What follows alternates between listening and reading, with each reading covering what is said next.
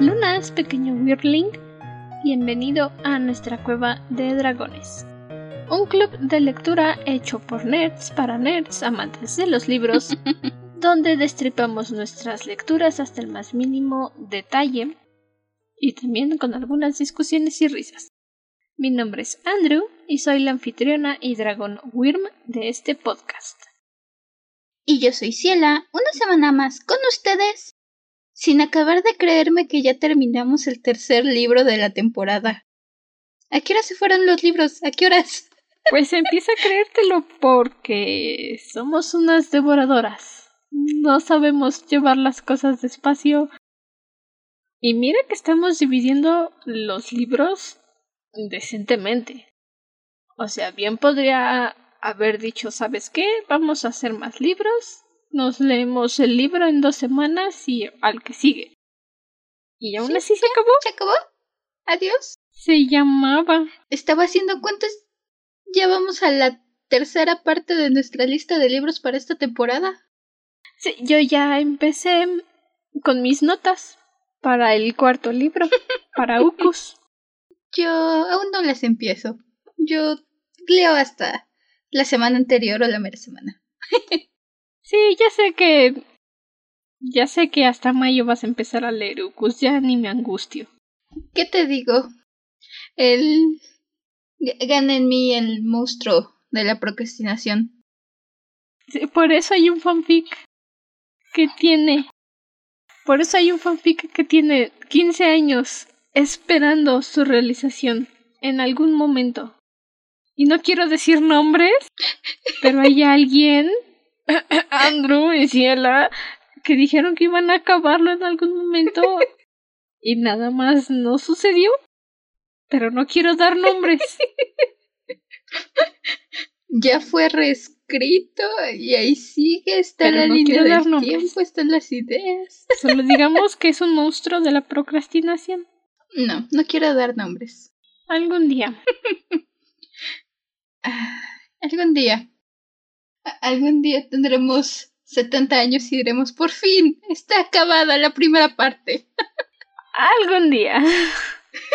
Tal vez no en este universo o en esta línea temporal. Hoy no habrá sección sin spoilers. Es... Las últimas dos partes del Circo de la Noche son muy cortas, muy aceleradas y se mantiene la misma narrativa que hemos estado teniendo a lo largo del libro de toda esta lectura.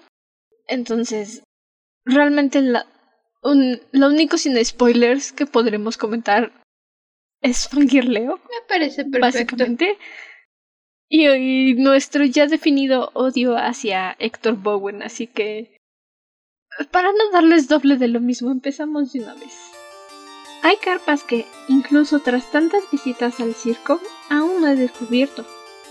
Estoy seguro, aunque he visto una gran cantidad de los espectáculos y recorrido muchos de los senderos, siempre quedan nuevos rincones por explorar, nuevas puertas por abrir.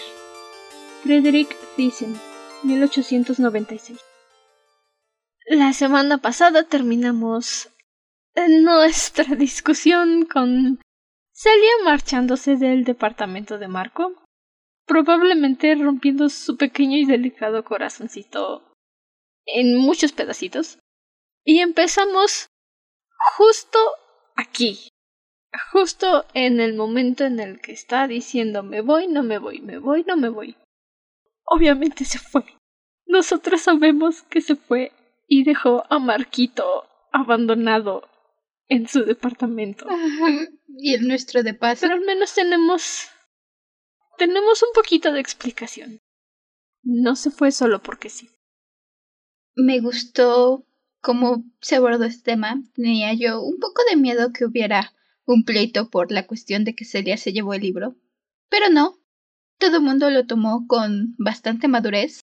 El más inmaduro fue Héctor, gran sorpresa, que nomás Celia salió del departamento de Marco y ya estaba ahí encima otra vez diciéndole de cosas, para variar, porque no tiene nada más que hacer con su vida. Y es su culpa. Pero Marco se saca un poco de onda, pero tampoco se supersiente con Celia. Y efectivamente, como habías comentado el capítulo pasado, Celia lo único que está buscando es encontrar la manera de hacer que el circo funcione sin ellos.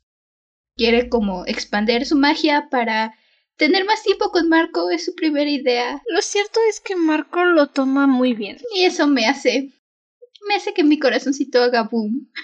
Sí, uno podría pensar que tal vez va a decir que está enojado o que por qué lo usó de esa forma. Una reacción comprensible en este tipo de situaciones. De enojo, de traición. Pero no, Marco lo toma bastante bien porque sabe que es Celia. Prácticamente dice, tú tienes el cuaderno donde tengo el registro del libro, así que no tengo ningún problema con que lo tengas tú. Lo triste aquí es que Celia le dice sí, me lo llevé porque no confío en ti para que esto siga funcionando. Porque bueno, nos estamos adelantando un año a estos sucesos. Después de que Celia se marcha, el circo se mueve a Nueva York para su siguiente función y Celia tiene que hablar con su Kiko, por supuesto, nuestro personaje misterioso, que todo lo sabe y no nos dice nada. Y aquí se refuerza. Es que. Estos ya son. Ya soy yo, ya mi cabeza está demasiado corrupta y enferma para pensarlo de otra forma. Pero a mí nadie me engaña. ¿Isabel y Kiko? Sí. También lo Algo pensé. pasó entre Isabel y Kiko. A mí nadie me hace lo loca. pensé. A mí nadie me engaña. Mi mente siempre está activa todo el tiempo. Algo pasó entre ellas dos. La verdad es que concuerdo. En cuanto lo leí, lo primero que pensé fue lo que platicamos la semana pasada de Isabel y Kiko. Y dije, Es que, concuerda con la teoría de Andrew. ¿Sabes? Es como esa escena de High School Musical 2 en la que Chad y Ryan se cambian la ropa completa. No es una gorra, no es un abrigo, se cambian la ropa completa. Y hay muchos videos en YouTube que hablan de este tema. Y tú que estás escuchando desde tu casa, tu sillón, donde sea que estés escuchando este episodio, quiero una explicación no gay de por qué dos amigos harían un intercambio completo de atuendo. En misma situación con Tsukiko e Isobel. Quiero una explicación no gay y quiero que tenga sentido. ¿Qué? no hay. Error 404. Respuesta not found. Tal vez tú digas que no, no pasó nada y que nada más eran amigas y se llevaban bien. Y se llevaban bien, pero... Aunque ellas estaban en su asunto, estaban...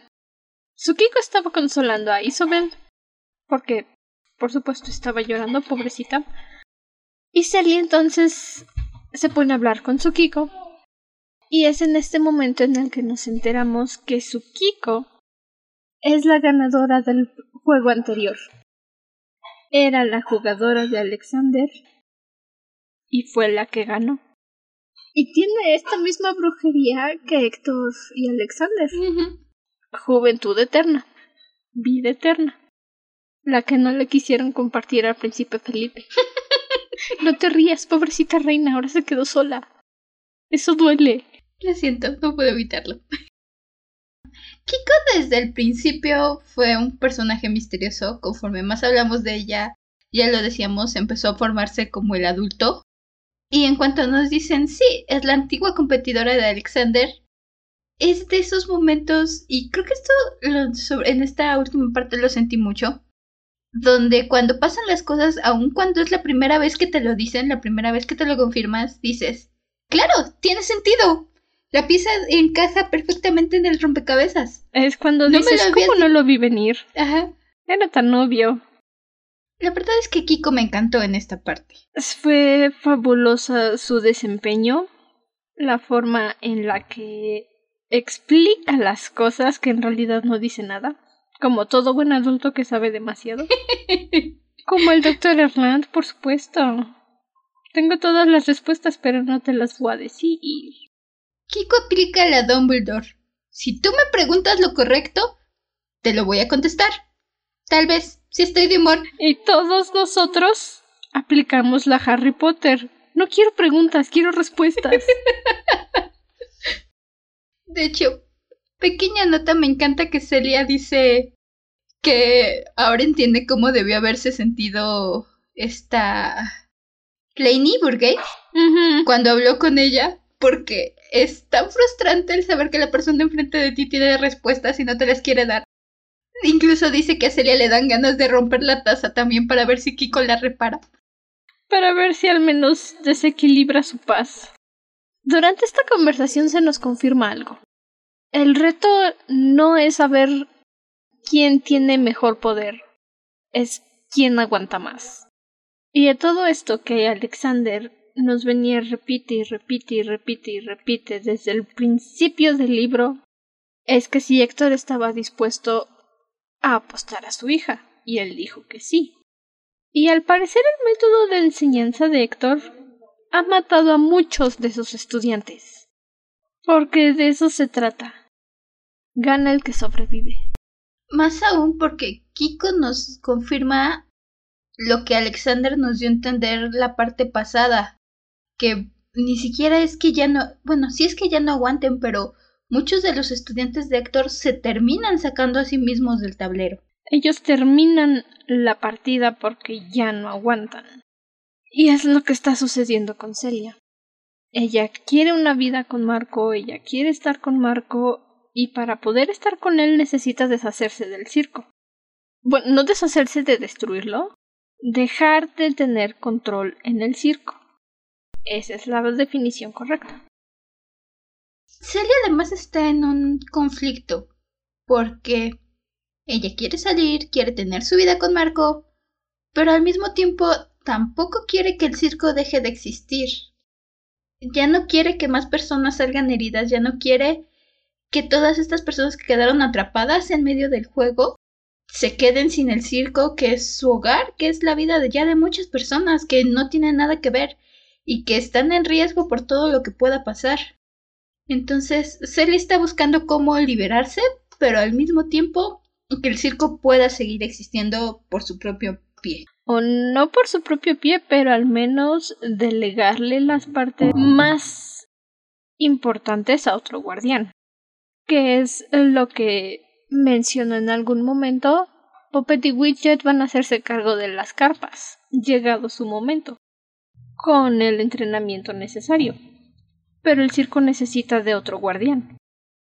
Y Kiko, ay, que amo a Kiko, me encanta, la adoro, pero Kiko, por favor, necesitamos respuestas. Afloja la lengua, cariño. Tiene esta conversación con Celia que nos resuelve algunas cosas. Nos enteramos un poco de la historia de su desafío. No, creo que eso está después, pero. No, sí, es en esa conversación con Celia. Porque le pregunta. A... Celia le pregunta a Kiko qué pasó con su contrincante. Y Kiko dice que en esos momentos es una montaña de cenizas cerca de un monte en Japón, no me acuerdo cuál. Eso a menos que el viento se la haya llevado hace ya mucho tiempo. O sea, sé que se sacrificó para que Kiko pudiera sobrevivir y ser la ganadora. ¿Podemos armar un club de Yo odio a Héctor Bowen? Quiero ser la presidenta. Estoy adentro. Ok, hecho. Ay, sí, Héctor, eso como dices, va para allá, va para...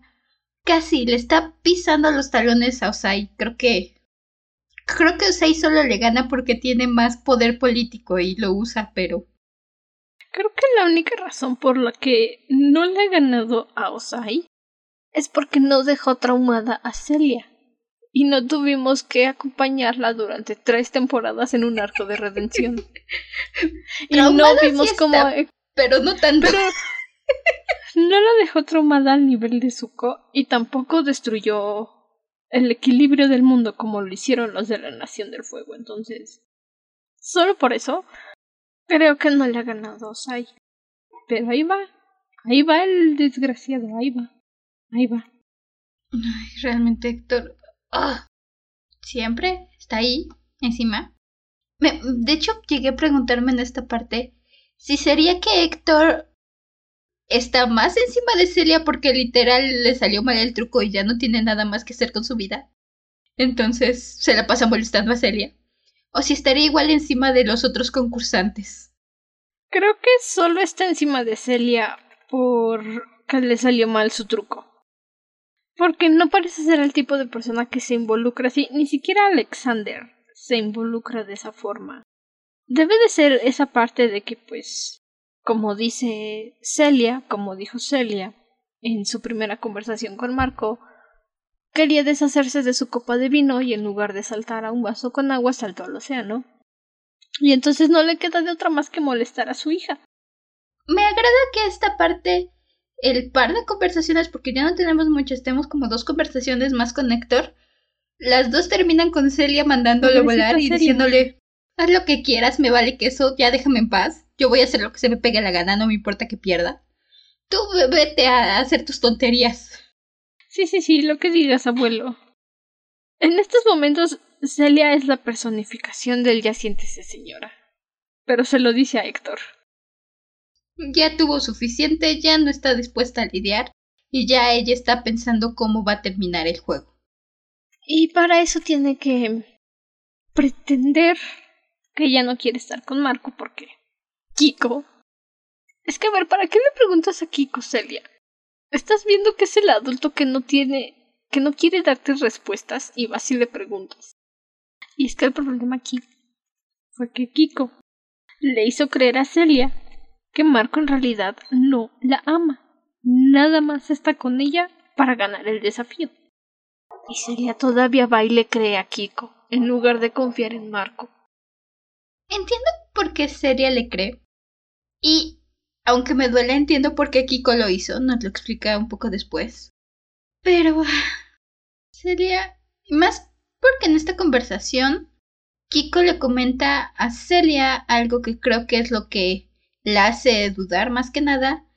Y es que le dice que hacer carapas, que hacer sus ilusiones, no es el juego que sus jugadas no son solamente, que el circo no es su tablero de ajedrez, que ellos llevan el tablero de ajedrez cada momento con ellos, cada acción que toman, cada decisión que toman, desde que se levantan hasta que se van a dormir y probablemente incluso en medio, es una jugada y tiene efecto sobre el desafío. Entonces, yo creo que esto es lo que puso a Celia en el sentido de decir, ay, ok, y si ella lo entiende así, y si Marco lo entiende así, y sí. Y no es tampoco que sí se lo cree, pero al mismo tiempo sigue teniendo a Marco en su corazoncito. Entonces, sigue decidida a querer dejarlo ganar. Entiendo por qué lo hizo y me duele. Así que mientras los demás sufrimos. Ajá. Honestamente, me dolió más la conversación que tuvo después con Marco. Clásico. Lo hace llorar y me haces a mí llorar, Celia. Estás viendo que el niño tiene un corazoncito frágil y tú todavía vas y le haces daño con tus palabras. Todo esto es culpa de Héctor. Todo es culpa de Héctor por, por querer estar de necio con sus juegos. Y lo siento, sigo diciendo que es parcialmente culpa de Alexander por aceptar. Sí, es... Porque quieres que no, aunque no sabía que tanta gente iba a acabar involucrada o no sospechaba que tanta gente iba a acabar involucrada, desde un principio sabía que Celia y Marco iban a estar metidos y todo, y que uno de los dos iba a morir. Entonces, es culpa también en parte de Alexander por aceptar. Pero principalmente de Héctor. Es culpa de los dos, pero sí. Héctor carga toda la culpa aquí. Alexander lleva culpa mm, parcial, pero el verdadero villano es Héctor.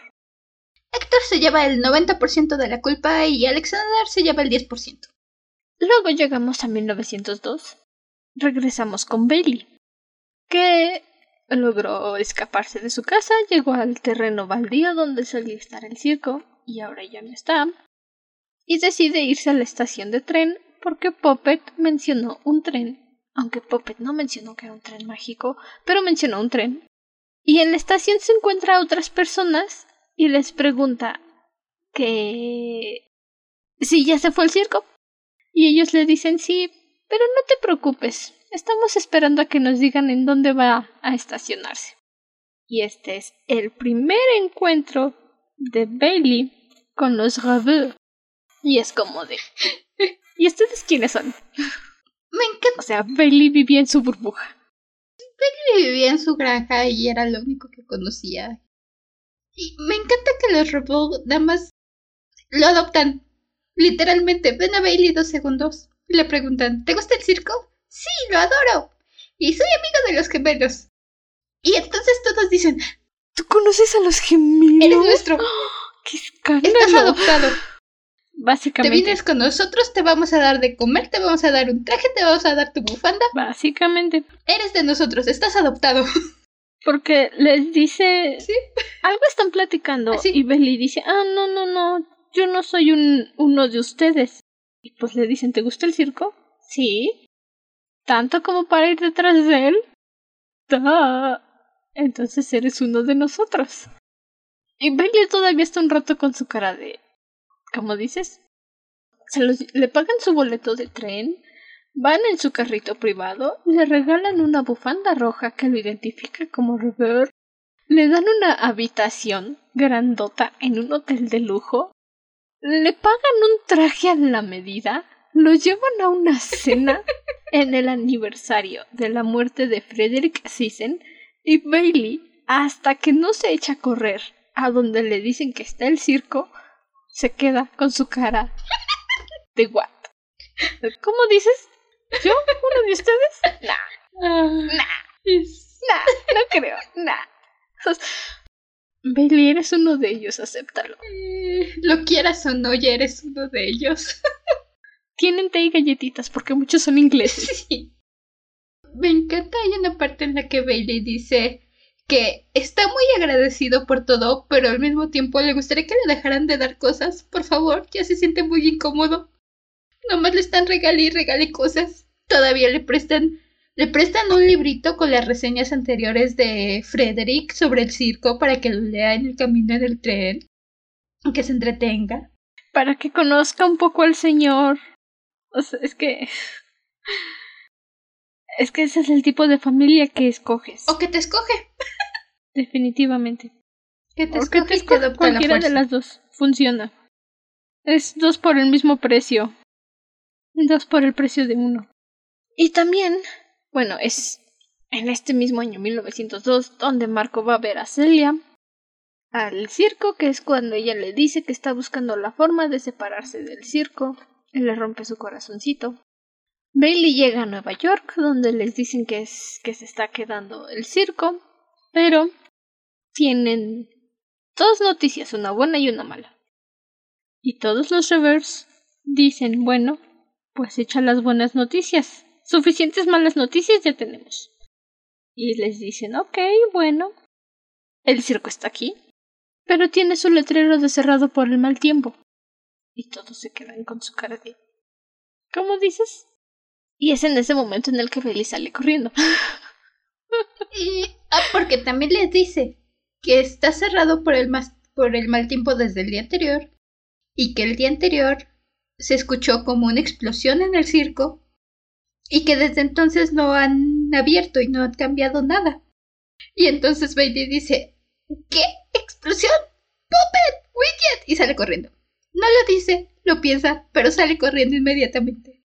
Yo sé que eso pensabas. Bailey, no te preocupes. Wikachu, baby, Wikachu. Entonces sale corriendo y la primera persona con la que se encuentra es Kiko. Todos somos Bailey. ¿Piensas darme alguna respuesta clara? La No. verdad Aún más siento por Bailey porque, como quiera que sea, nosotros sabemos de qué viene todo el asunto. Bailey sabe lo que Puppet y Widget le han contado. Entonces Bailey llega y habla con Kiko. Y Kiko literalmente ni siquiera sabe su nombre. Es la contorsionista. No sabe ni qué bala tiene en el entierro. Y Kiko le dice, ah, llegas tarde. y Bailey está así de, ¿qué? ¿Qué pasó? ¿Por qué? ¿Puedo hablar con Puppet? Y ¿Tarde a Kiko le dice, ah, Bailey dispuesta. todo sacado de onda. ¿Tarde a dónde? ¿De qué hablas? ¿Quién eres? Me lo imaginé un poco a lo Regina George. ¿Por qué estás tan obsesionada conmigo? Irónicamente, aunque llevamos siguiendo a Bailey desde el principio de la historia, Bailey en sí lo aventaron en el clímax y el desenlace de la historia y le dijeron, toma, aquí está tu papel, es hora de que juegues tu papel. Y él así como que, como cuando llegas en los últimos 20 minutos de la película en la gran batalla final y dices, ¿a quién le voy? ¿Qué está pasando? Súper. No entiendo Me nada. encanta esta película. Algo así. También tenemos esta visión, bueno, no esta visión. Este momento en el que Marco se encuentra otra vez con Isabel y platican. E Isabel le confiesa que, o sea, sí, quería hacerle un amarre a Marco para que fuera solo suyo, pero al final él se dio cuenta de que no podía. Y fue cuando se rindió. Y le echa una brujería que se la enseñó Kiko. Es que es que dame una explicación no gay, te lo suplico. Quiero una explicación no gay entre Kiko e Isabel. Si la tienes, mándamela. La voy a leer, la voy a analizar y hablaremos al respecto. Sí, no, no hay explicación. No hay explicación. No hay, no existe. Mis respetos por Isabel, la verdad. Esta conversación que tiene con Marco es muy madura e incluso se topa, ya lo comentábamos, se topa con Celia cuando Celia va a bailar con Kiko. Y igual no, incluso Celia dice que por un momento siente que Isabel la quiere abrazar, pero al final no lo hace. Y esta conversación Sería muy raro. esta conversación Ni que siquiera tiene con Marco amiguitas. es... Me encanta, es... Isabel acepta lo que pasó, ella misma dice, pues la verdad es que yo solita me metí a la fuerza en la historia, lo reconozco, este, sé que ya sospechaba que pues no sentías lo mismo y yo me obsesioné y yo me quise meter a fuerzas y estar aquí a fuerzas, lo siento, nunca debí haber Pues no, Miquita, no. Nunca debí suponer que tú sentías con la misma intensidad que yo, sobre todo porque pues, nunca me lo dijiste directamente. La verdad es que mis respetos para Isabel. Sería tan sencillo hacerla una villana, tan sencillo hacerla despechada. Y no, es muy madura, acepta las cosas. E incluso nos dice que en algún momento estaba el sombrero que hizo para equilibrar el circo estaba intentando proteger tanto a Celia como a Marco. Que empezó queriendo proteger a Marco de Celia, luego empezó a querer proteger al circo y terminó intentando protegerlos a ambos. Se dio cuenta de cómo estaban los dos metidos, cómo ninguno de los dos realmente quería hacer daño y dijo, ok, no, los dos me agradan, voy a intentar hacer algo por los dos. Aún con su obsesión con Marco, y ya que tuvo un tiempo para dejar, alejarse un poco, dejar de lado toda esta ruptura con Marco, lo tomó muy bien y dijo, ok, ya, lo acepto, yo me voy. Solo quiero que tú seas feliz y que tengas la oportunidad de ser feliz. Y luego le echa cenizas mágicas para mandarlo al circo. O sea, todo este momento de madurez, todo este momento de aceptación, de liberación, se van al traste porque le echa cenizas mágicas para mandarlo al circo. Como ni siquiera le diste la oportunidad de hablar, amiga. No le diste la oportunidad de decir gracias por tu sabiduría celestial. Está intentando ayudarlo. Se la pasa porque está intentando ayudarlo y... Y las cartas le dijeron. Y entonces... porque de hecho Marco sí le contesta un poco, porque Marco todavía le Perdón. dice, ok, sí, lo siento, debí haberte lo dicho antes. No debí haberte... haberme aferrado de esa forma a ti, porque... O sea, tiene, sí le contesta, le dice, te jugué un poco chueco, lo siento, debí haberte dicho desde el principio que, que yo solo quería una tarde, no una relación para toda la vida. Pues tampoco es que fuera solo una tarde, pero... Es un decir. Sí, buscaba un ratito de compañía. Y ya que se están reuniendo en el circo, hmm, descubrimos que Kiko ya está lista para tomar cartas en el asunto. Le dio un año a Celia para encontrar la forma de desligarse del circo Celia no pudo lograrlo en el plazo que le dieron. Kiko pensó que lo mejor era incinerar a Marco y fusionarlo con la hoguera. O sea, girl, the fuck are baby?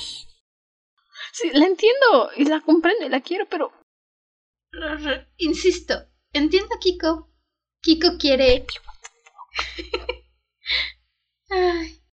Kiko toma las, a los dos concursantes y dice: mmm, Ok, Marco, si lo fusionamos con la hoguera, su parte del circo sigue funcionando igual.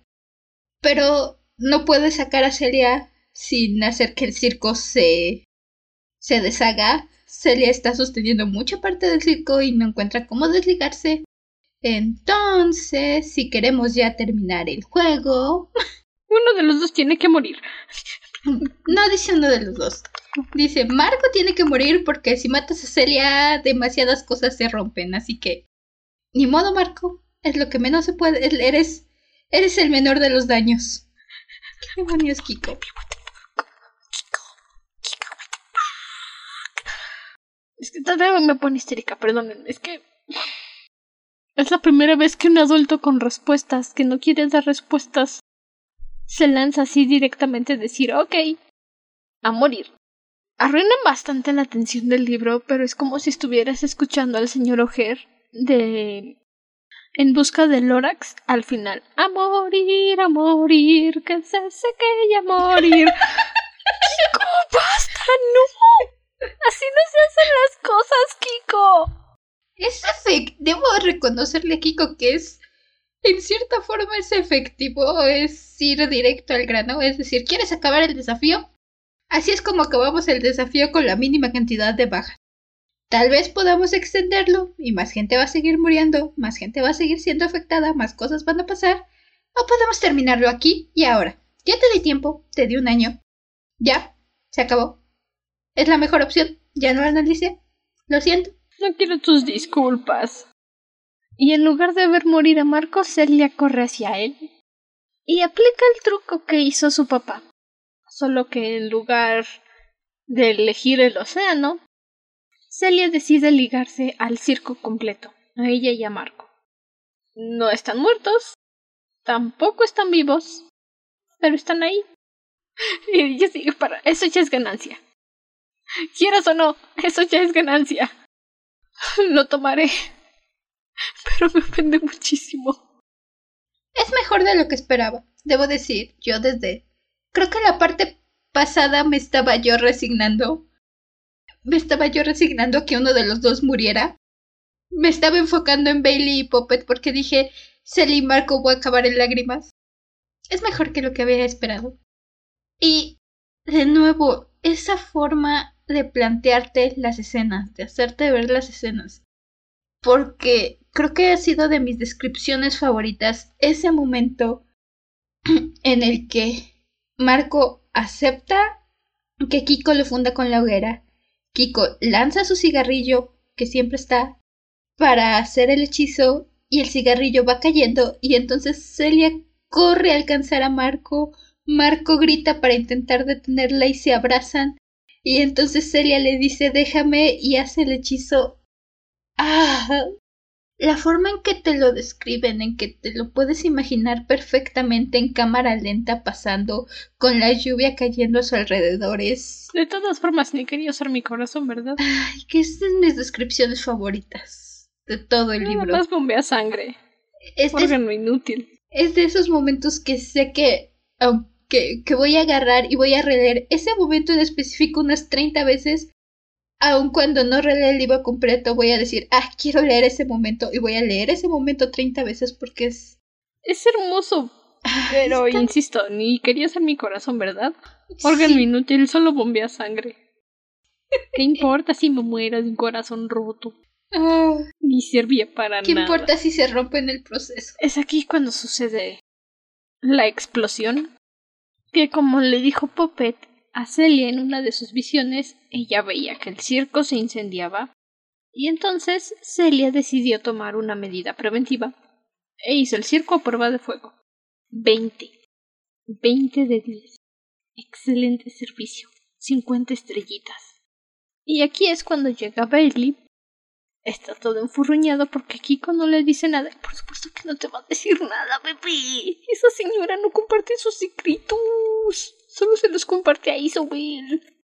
Pero, siempre hay un pero. Lleva a Bailey a hablar con Marco y Celia. Lo que queda de Marco y Celia en ese momento. Y ellos le dicen que el circo necesita un nuevo guardián. Lo están sosteniendo a duras penas, pero no pueden seguir adelante sin alguien que lo cuide. Y Bailey dice, ok, yo lo hago. Y entonces Celia le dice, no, no, no, te voy a dar lo que a nosotros no nos dieron. Elección. Y le explican a detalle casi casi todo lo que va a suceder si acepta la responsabilidad del circo. Y Bailey le hace, mm, me quedaré aquí por siempre con Puppet y Fidget. Ok, lo haré. ¿Qué necesitan? Pequeña nota. Cuando Bailey llega y todavía Kiko lo hace pasar por la carpa donde están de fiesta y ve a Puppet y a Widget congelados porque todo el circo está como congelado para darle chance a Celia y a Marco. Está en un stand-by. Y se queda viéndolos con su carita de Puppet, Widget, por favor. Agarra uno de los rizos de Puppet, lo acaricia y se regresa a su lugar. Y se queda así como que... Y también me encanta que Celia y Marco no le avientan la carga a Bailey y le dicen, sí, toma, ya aceptaste perfecto, ya no es nuestro problema. No. Es tan increíblemente, es tan extraño ver que cuando le pasan la carga a alguien o alguien tiene que aceptar, le dice Celia, le dice, a ver, espera, estas son todas las repercusiones, esto es todo lo que va a pasar, toma tu elección, tienes la elección, no estás destinado, de hecho literalmente se lo dice y eso me encantó. Celia le dice a Bailey, no estás destinado para esto, no es un gran destino escrito y predestinado hace miles de años, no.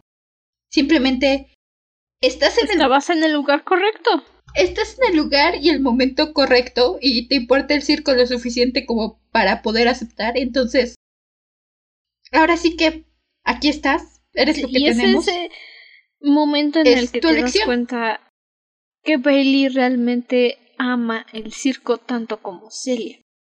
O sea, ella estaba dispuesta a sacrificar su vida por el circo y Bailey está dispuesto a sacrificar todo lo que conoce por el circo. Es bastante refrescante eso, sí, que les dan la elección, nunca les dan la elección. Ya sé que todas las novelas juveniles son así. Crónicas Lunares fue así. Nadie le dijo, ¿quieres ser la reina de luna? No. Le dijeron, eres reina de luna, te amuelas, hay que alzar una revolución. Lo mismo sucede en los Juegos del Hambre. ¿Quieres ser el sinsajo? No, ni modo, eres el sinsajo. Arma una revolución. Lo mismo sucede en Harry Potter. ¿Quieres ser el elegido? Nunca les preguntan si quieren. Nunca. Y por eso es tan lindo y tan refrescante que le digan a Belly, espera, antes de que saltes de cabeza al tanque de pirañas, sin una jaula protectora, ¿te dan miedo las pirañas? Gracias por preguntar. Gracias por tener en cuenta su opinión. E incluso Marco lo comenta, dice, esperaba que no fueras tan joven. Pues, decir, reconocemos que todavía este chico tiene la vida por delante. Puede que seas un poco impulsivo. Nos gustaría que fuera alguien mayor para que pudiera asumir completamente todo este riesgo. Pero eres lo que tenemos. Para que tuviera un poco de juicio, más bien. Creo que lo que esperaban era alguien con el juicio suficiente para decir, no, que se muere el circo, bye en lugar de un soñador que dijera, no, que sobrevive el circo, of course. Más que eso, pues creo que tiene que ver mucho la edad. O sea, tiene 18, 19 años Bailey en este momento, me parece. Ya debe de tener los 18. Estaban planeando mandarlo a Harvard. años más o menos. Entonces, estamos de acuerdo que los 18 años realmente, aunque ya te sientes un adulto, no eres completamente un adulto, tus decisiones todavía pueden ser bastante impulsivas. Entonces, tiene sentido que piensen en alguien que tenga un poco más de experiencia para decir, ok, reconozco los riesgos de lo que estoy tomando y no solamente digo, ok, sí, sí, sí, sí, sí, sí, sí, sí, sí, quiero, quiero, quiero. Más visión a largo plazo. Eso es lo que estaba buscando la expresión. Que alguien con un poco más de visión a largo plazo y un poco más de experiencia para tomar la decisión. No tanto decir a alguien que dijera se muera, que se muera el circo.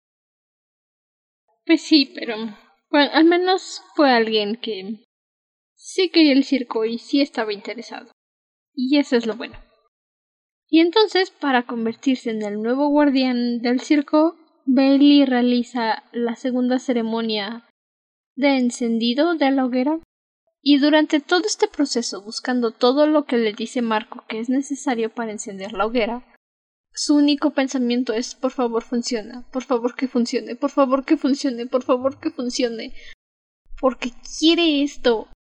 O sea, de verdad quiere esto, de verdad desea que el circo se quede y él pueda ser parte del circo. No tenemos idea de cómo funcionó, no tenemos idea de cómo pasó. Ave María, dame, dame puntería y por favor que funcione. Eso fue lo que pasó. A pura fuerza de voluntad, literalmente. oh, sí, porque Belly aparte ni siquiera tiene idea de lo que está haciendo, solo hace lo que le dicen. Solo hace lo que le dicen. Y entiendo ahora porque muchas de mis lectoras en la novela que yo escribí, que ya he dicho varias veces que la tengo, está en Wattpad por si alguien gusta leerla, se llama Pecados de Sangre. Hay una escena donde se menciona una interacción entre los protagonistas que nunca describí y la gente siempre llega bien intensa y agresiva. ¿Por qué no está esa escena escrita? Porque no aportaba nada interesante a la trama. Así me siento ahorita. Siento que me estafaron y no me dejaron ver a Bailey en su momento de gloria. En veces la vida no es como queremos. Después de eso, termina la cuarta parte y empieza la quinta parte, que también se las voy a leer porque es muy bonita. No me veo a mí mismo como un escritor, sino más bien como alguien que ofrece una entrada, un camino tangencial para que los lectores lleguen al circo, para que puedan regresar a él, aunque sea solo en la imaginación, cuando no sean capaces de hacerlo en persona. Les traigo el circo en palabras impresas sobre papel de periódico, palabras que pueden leer una y otra vez, para volver a pisarlo cada vez que así lo deseen, independientemente de la hora, del día o del lugar donde estén, para que puedan transportarse allí a voluntad. Dicho así, se parece bastante a la magia, ¿no? Frederick Thyssen, 1898. Se terminó la celebración. Estos actores, como te dije, eran espíritus, y se han disuelto en el aire, en aire impalpable, y al igual que en la incorpórea tela de esta quimera, las torres con sus nubes, los hermosos palacios, los grandes templos, el inmenso mundo, y todo cuanto alberga, se esfumará. E, igual que esta función insustancial, no dejará ni rastro. Estamos hechos de la misma materia que los sueños y nuestra breve vida concluye en el descanso. Próspero, La Tempestad. Acto cuarto, escena 1. Nuestra quinta parte comienza con mi favorito, con Chandres. Ah, este señorcito. Pobrecito señor sufrió mucho, qué bueno que ahora está mejor. Y empezamos con Puppet haciéndole una visita porque quiere que les entregue la propiedad del circo, que sea de ellos, del señor Barris y la señorita Lainey Burgess. Chandres dice, sí, sí, ese circo no ha sido mío desde hace mucho, mucho tiempo. Y Puppet dice, sí, pero su nombre aquí sigue. Necesito que ya no sea su nombre, por favor. Mi amigo a iniciar a cargo de él, se lo prometo, es muy bueno. Pero por favor, fíjenme. Por favorcito.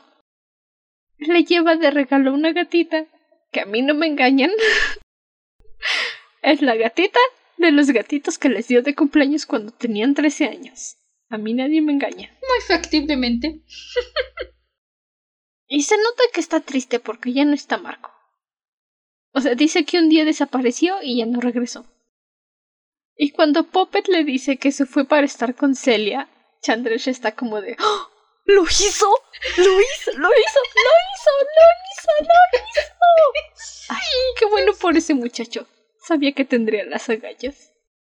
¡Ay, Chandresh! Me encanta primero que cuando recibe a Puppet le dice, ah, ¿eres, ¿no eres más pequeña? ¿Y no eran dos de ustedes? Como diciendo, o estaba viendo doble porque estaba borracho.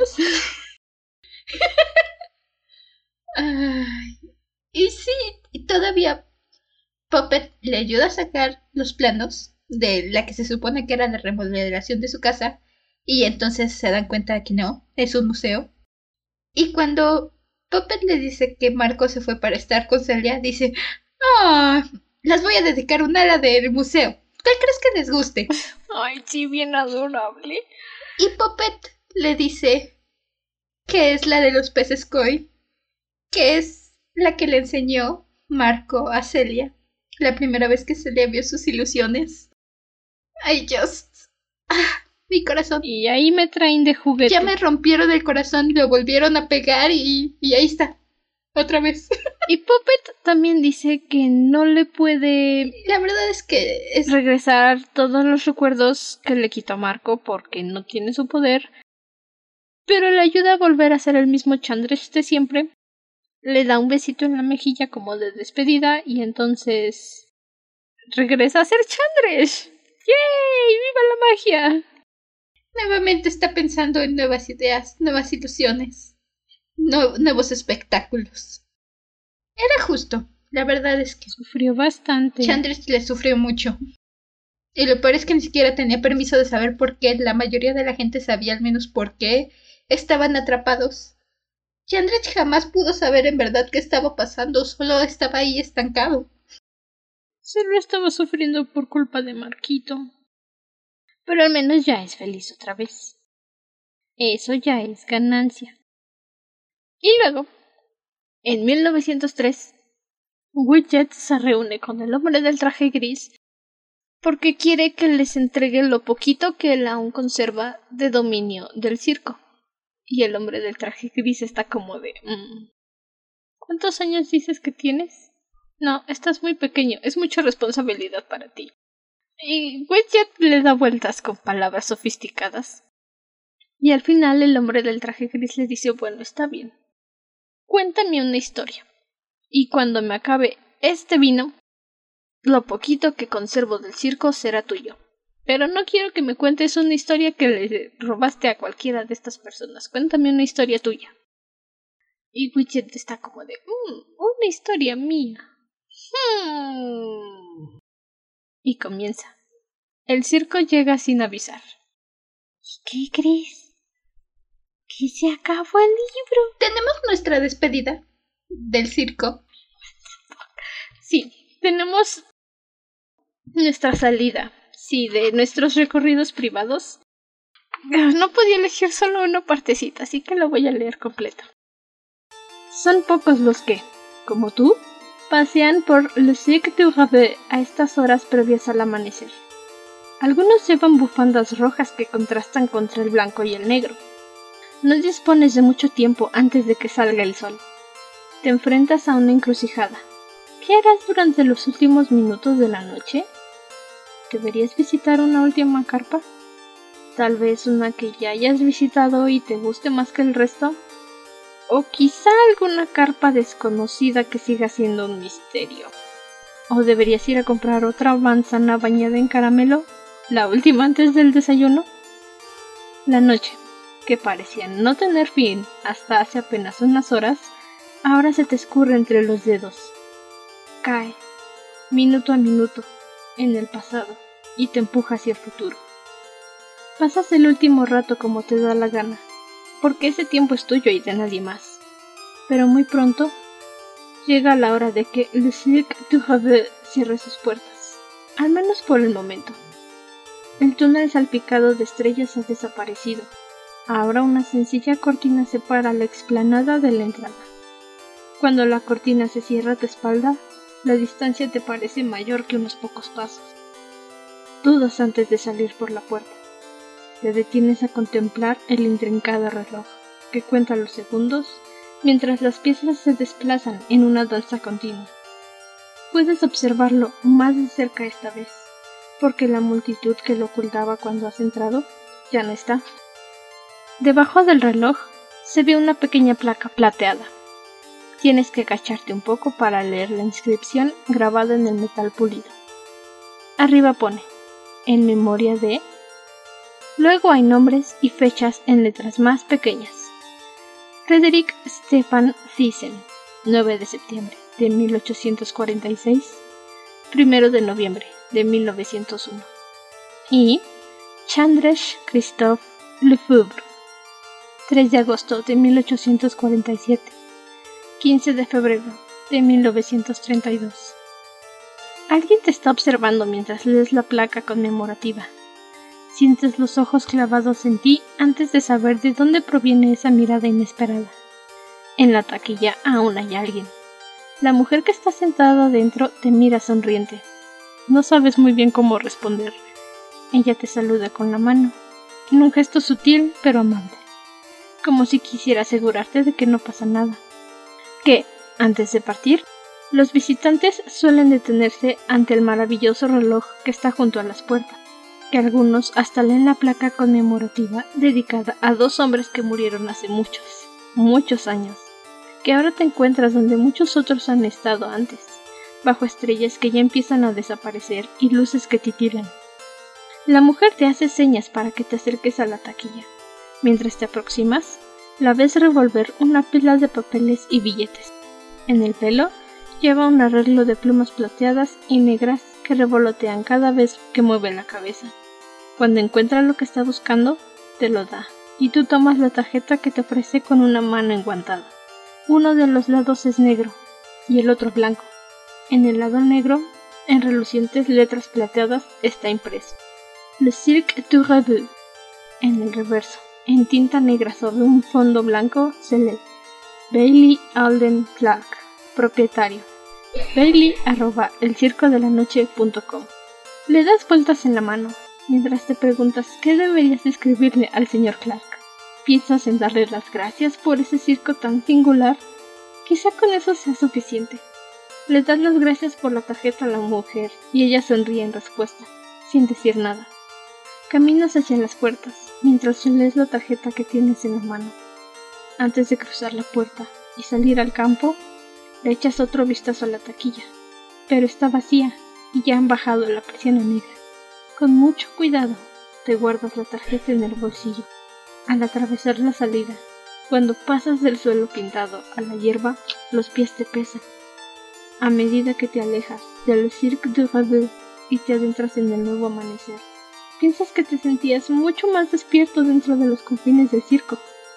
Ya no sabes muy bien en qué lado de la cerca se encuentra el sueño.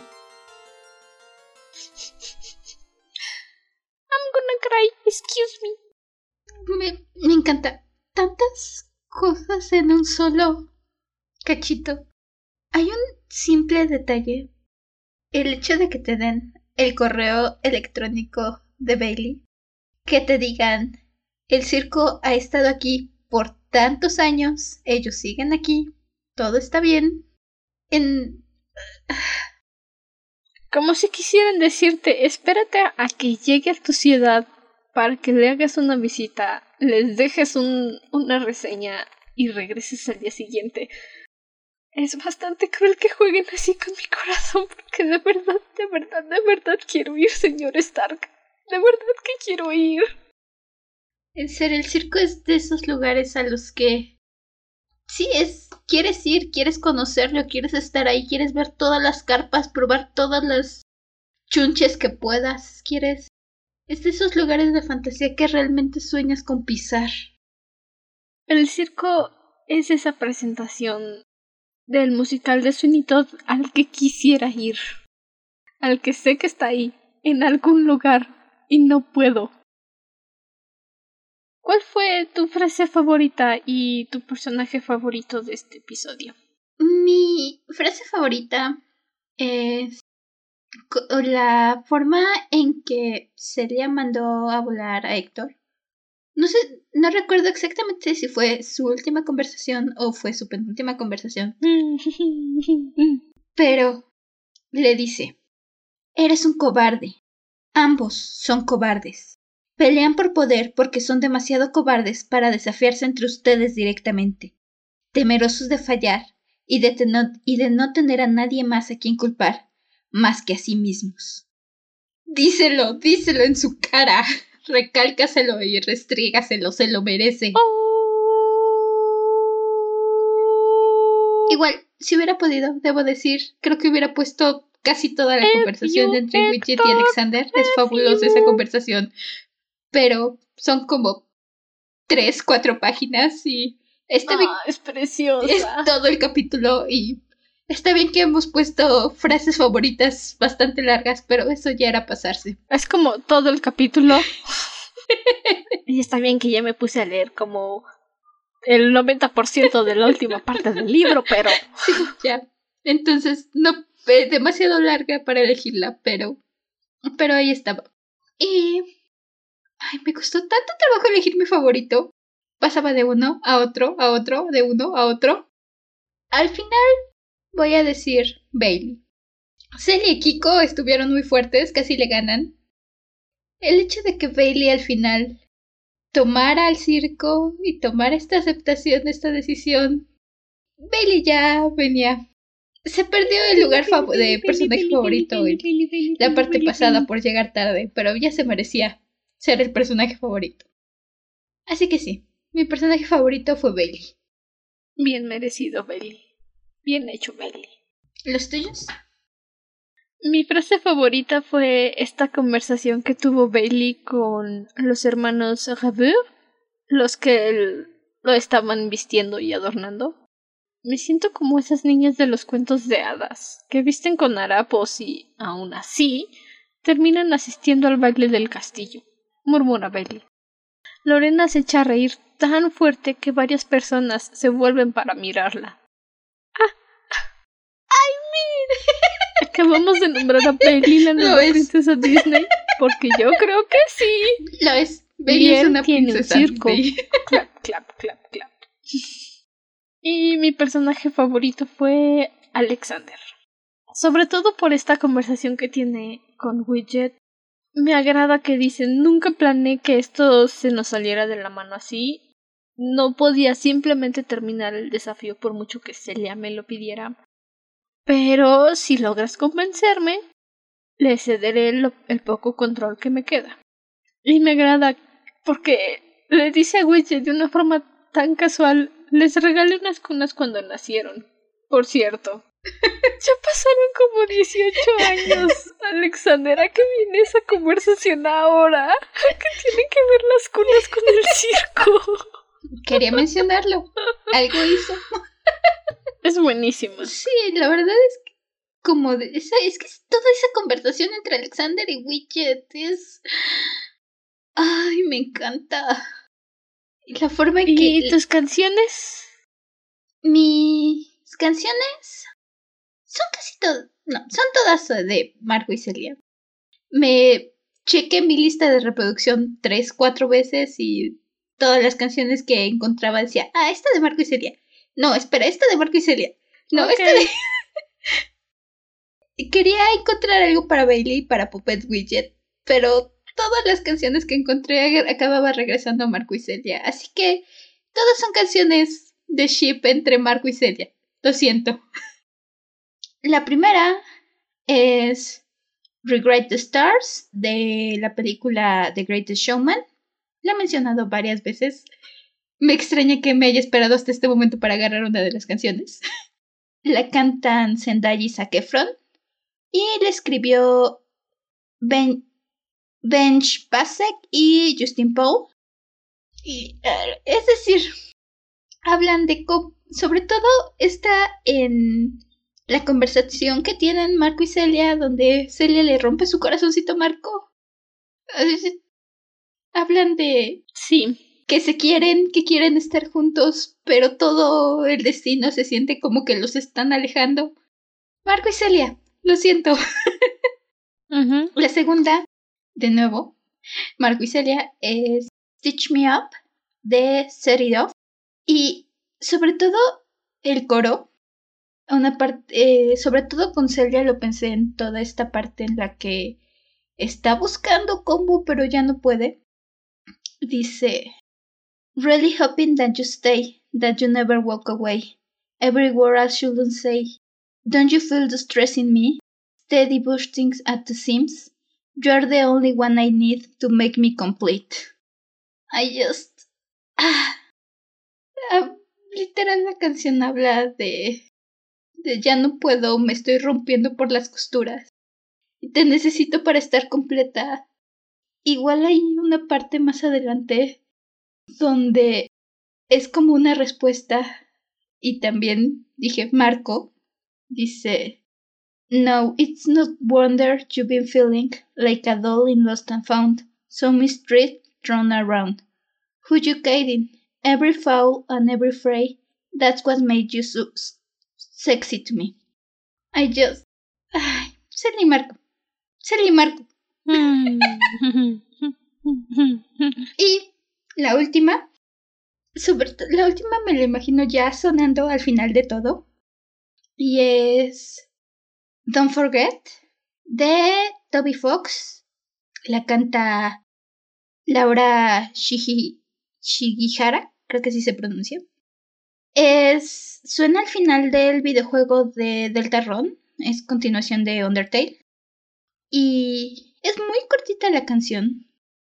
Pero lo que se podría interpretar del coro habla, dice: There's a light inside your soul that's still shining in the cold. With the truth, the promise in our hearts. Don't forget, I'm with you in the dark. Salí. Lo siento. Sally Marco es todo lo que acababa regresando en esta parte, en las canciones.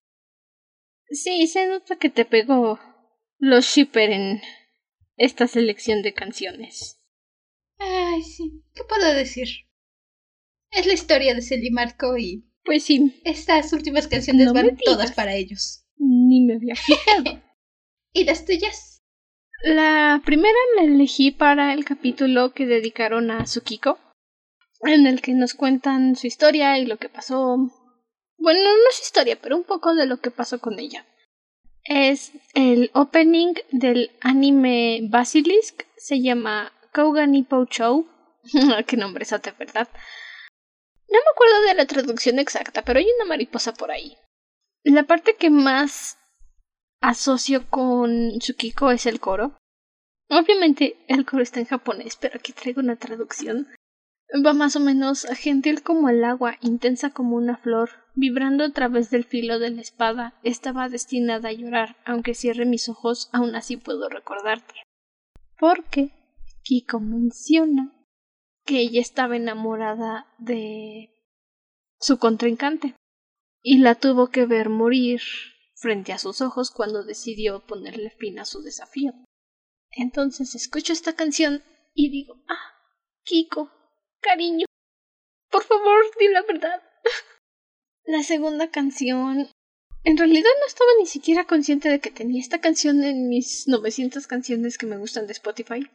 Qué novedad. Pero cuando la escuché dije sí, definitivamente. Es para el momento de la explosión de la hoguera. Cuando Tsukiko quiere fusionar a Marco con la hoguera. Creo que es el inicio de la canción, o no me acuerdo exactamente de la parte, pero la que me hizo decir sí, esta fue an easy target, an easy mark. But how you think I got this far? I'll turn I'll turn to face you, then I'll erase you before I do. O sea, la canción está bien intensa, se llama Last One Standing del grupo Icon for Hire. Y esta parte en la que dice te voy a destruir y o sea, te voy a quemar bueno, me daré la vuelta hacia ti, te voy a destruir antes que lo haga y luego sigue la canción. Pero es como Tsukiko diciendo, ok, sí, ya te di tu tiempo, se te acabó la prórroga, ahora yo me hago cargo de esto. Es como, oh, no, Kiko, por favor, contrólate. Piensa en los demás. Y la última la pensé justamente para la última visita guiada que tuvimos en el circo para Vieux Se llama Ego de la cantante Indila. Está en francés, pero traigo subtítulos en inglés. Porque ya quedó claro que mi francés es malo. Creo que solo porque soy mexicana los franceses no me odiarían, porque al parecer les caen bien los mexicanos, entonces gracias. Pero no quiero ofender más al francés. Entonces hay una... El coro de la canción va... Free your mind. Listen the world singing. Why do you spend your life running after a shadow? Just a pale copy, a voice which leads, which leads you, and little by little takes your oxygen. Se siente como si te dijeran para qué regresas al mundo real, acampa aquí afuera y a la mañana siguiente regresas al circo. Renuncia a tu vida, únete al circo. Sí, básicamente. Y sí, acepto. Lo haré. ¿Dónde firmo? Todos nos vamos a meter al circo, al libro de la universidad. En el circo se vive mejor que la vida adulta. Tengo una cama y un trabajo estable. ¿Qué más da la vida adulta? Yo quiero vivir en el circo, por favor. Y así terminamos el tercer libro. Oh, go. Qué rápido. Chan, chan, chan. Sí, ¿a qué horas? ¿A qué horas se fueron todos los libros? Insisto. No lo sé, de repente estábamos en enero todavía preparando la canción del cuco y de repente ya es abril. O sea, ¿qué está pasando aquí, doctor García? Exijo una explicación no gay. Pero ya, se acabó otro libro. Nos despedimos de otro par de personajes. Nos despedimos de otra historia que aquí nos tiene, gritando, fangirleando, emocionándonos, discutiendo. Shipeando. Shipeando. Creo que eso se va a volver. no se han dado cuenta. Ah, sí, claro, claro. Shipper de corazón y hasta que me muera. La próxima semana, que si el calendario no me está engañando, es primero de mayo, o sea, la semana siguiente que se estrene este episodio, vamos a tener un episodio especial, por supuesto que sí. Es una entrevista que le hice a la host del podcast Fujoshi Senpai sobre su nueva novela que está preparando para estrenarse. Si ya conocen a Fujoshi Senpai, ya saben, ahí va a estar con nosotros la próxima semana. Si no conocen a Fujoshi Senpai, a Gaby Figueroa pueden buscarla. En Facebook pueden buscar su podcast, es de las mejores risas que puedes tener. Ahí estén esperando por nuestra entrevista la próxima semana. Y después de eso, vamos a empezar nuestro cuarto libro, Ucus, y nuestra lectura va a ser del capítulo 1 al capítulo 11. No estoy muy segura de si van a poder encontrar este libro para leer con nosotras, porque es algo así que es una joya perdida, honestamente. La verdad, sí, la verdad es que un poco, a mí me costó mucho trabajo conseguir el libro. Mm, ni siquiera en digital lo pude conseguir. Creo que lo pueden encontrar para comprar. Creo que la vez que lo busqué estaba como en 600 pesos. Pero soy pobre. Comprendo el costo. Ha de haber muy pocas Entonces, sí, la verdad es que un poco difícil de conseguir. Pero ya lo veremos. De todos modos, ya saben, nosotras primera mitad sin spoilers y luego ya vamos hablando con spoilers. Así que, si quieren saber de qué trata la historia y no encuentran el libro, pueden quedarse con nosotras en la sección con spoilers. O en la sección sin spoilers y ya que llenen su cochinito para que puedan comprarle el, libro, se unen a la sección con spoilers. Como lo deseen. Y bueno, ya saben, nos pueden encontrar en nuestra página de Instagram, arroba dragona-de libros podcast Estamos en cualquier plataforma de podcast. Cualquiera. Estamos estrenando iHeart, Radio y Stitcher. Donde quieran encontrarnos, ahí estamos. Hasta entonces, permanece cómodo y seguro dentro de tu cueva. Nosotros nos volveremos a reunir en el siguiente episodio. Hasta la próxima luna. Intenten no quemar a la gente por muy buenos que sean sus motivos, por favor. Nos trauman. Si quieres ser un padre como Héctor, Mejor no seas padre. Pobrecito hurón. Bye. Bye bye.